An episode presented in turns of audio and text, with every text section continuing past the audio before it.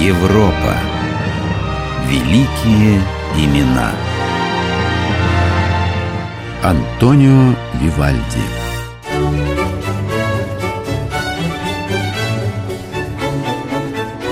Вена. Июль 1741 года. В доме вдовы Шорника фрау Агаты, сдающей две комнаты, умирает венецианский композитор Вивальди. Фрау Агата, знаете, сколько опер я написал за свою жизнь? О, я знаю. Дон Антонио – великий музыкант. Если считать от первой, от тон в деревне до последней, Фераспе, то получается 90 и больше 200 концертов. Не говорите «последний». Вы еще напишете много музыки. О, нет, не надо напрасных слов. А, вы знаете, что делает младенец, едва появившись на свет? Он кричит, да? О, он орет, орет, как сумасшедший, чтобы вдохнуть как можно больше воздуха. Можно сказать, что он делает один большой вдох на всю жизнь. А потом, ближе к старости, человек делает выдох. И все. Он умирает.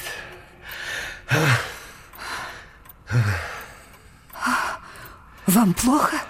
Я открою окно. Спасибо. Не нужно. Знаете, повитуха не верила, что я выживу. У меня от рождения узкая грудная клетка. Младенцем я не кричал, а пищал, как цыпленок. Вот так. Пи-пи-пи.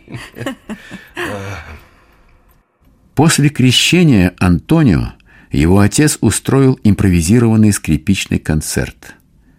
Наверное, тогда звуки скрипки и проникли в душу младенца. Чем еще можно объяснить его тягу к этому музыкальному инструменту? И его феноменальную игру на скрипке.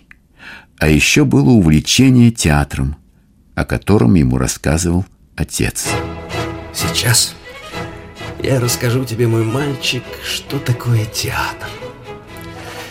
Это большой зал, в котором множество лож, расположенных полукругом. В каждой ложе есть сиденье и большое окошко, через которое зрители смотрят на сцену. Ну а сцена тоже ложа, только очень большая. Там нет зрителей, только актеры, которые поют в сопровождении оркестра. А музыканты располагаются в глубокой нише, вроде раковины. Я совсем замучился описывать, как устроен театр. Камила, нужно просто сводить туда Антонио, чтобы он все увидел своими глазами. Не сошел ли ты с ума, муженек? Всем известно, что театр – это место разврата. Детям там вовсе не место. Нет ничего плохого в том, что если мальчик побывает в театре, он не воспримет то, что взрослыми считается дурным, греховным и порочным. Зато увидит людей в праздничных одеяниях, зал со множеством зажженных свечей и услышит музыку. Вот этот день наступил. Незабываемый день, когда я первый раз отправился в театр. А потом, фрау Агата, я и сам начал писать оперы для театра и видел, с каким восторгом публика встречала их. Да, я познал славу. Но ничто не может сравниться с моими детскими ощущениями от посещения театра. Расскажите об этом.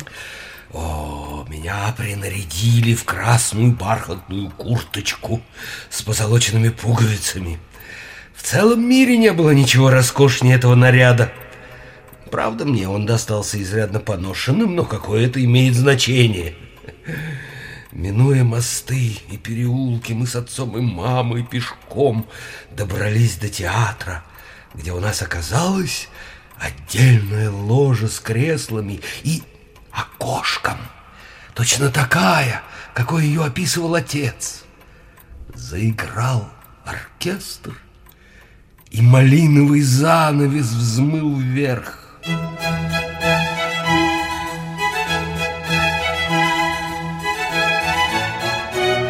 Когда занавес поднялся, я увидел голубое небо, а в нем облако. На облаке сидела красивая девушка в белом платье и пела песню.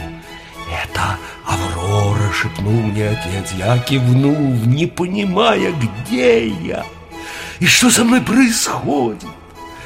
Потом дома, несмотря на позднее время, я взял в руки скрипку и стал наигрывать одну из арий этой оперы.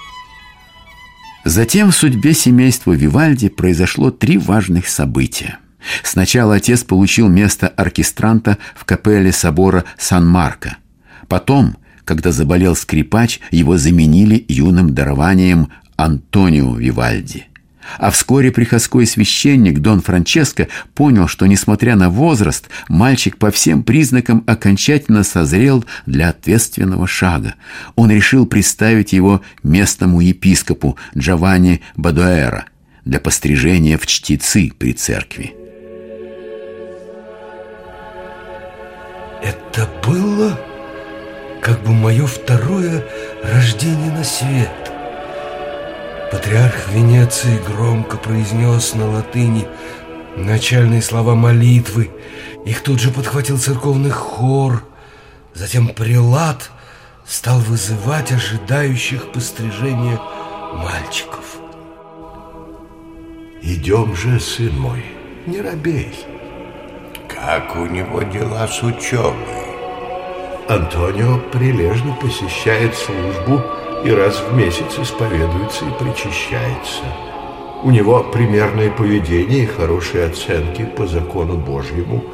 Ваше Преосвященство, следует только учесть, что мальчик не совсем здоров. У него врожденная недоразвитость грудной клетки.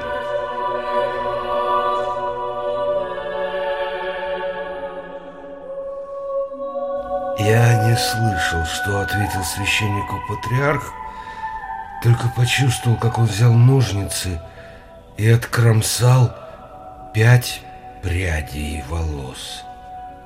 А я тогда был глупый, подумал, что мой папа стрижет лучше. А спустя долгих десять лет после этого пострижения я был рукоположен сан священника.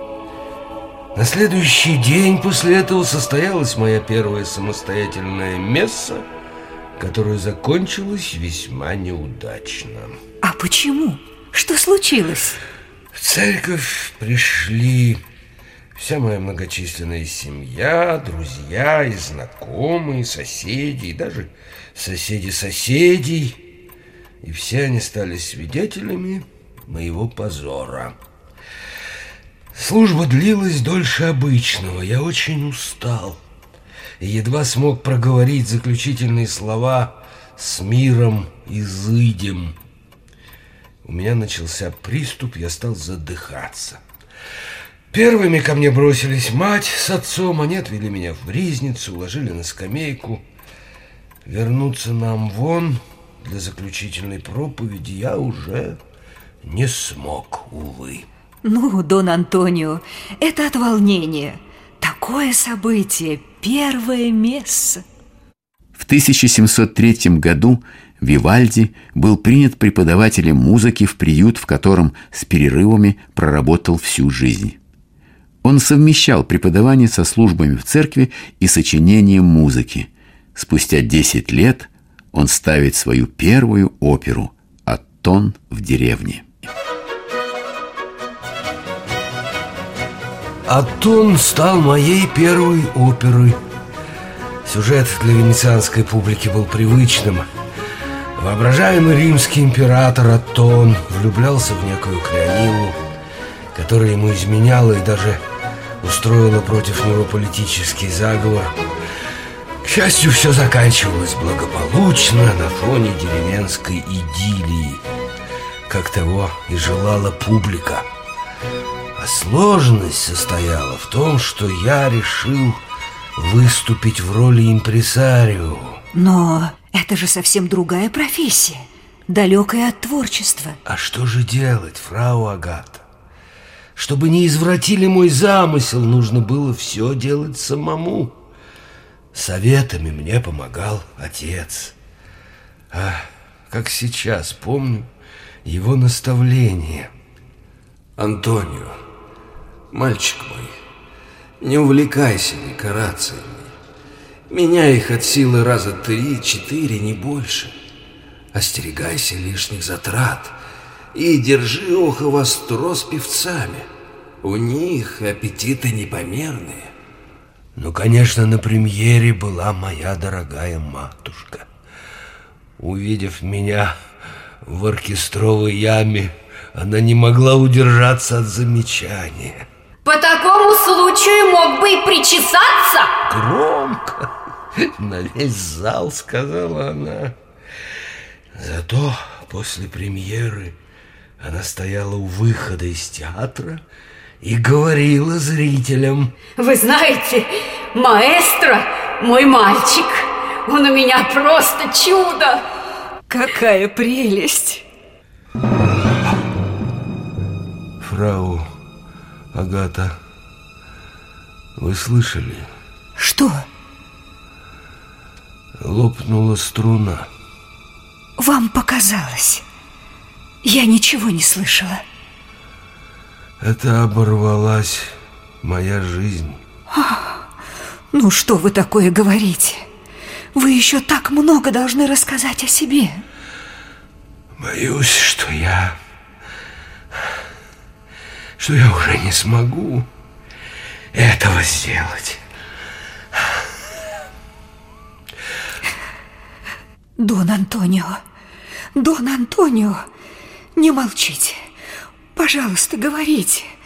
Я слушаю вас, Дон Антонио. Дон Антонио.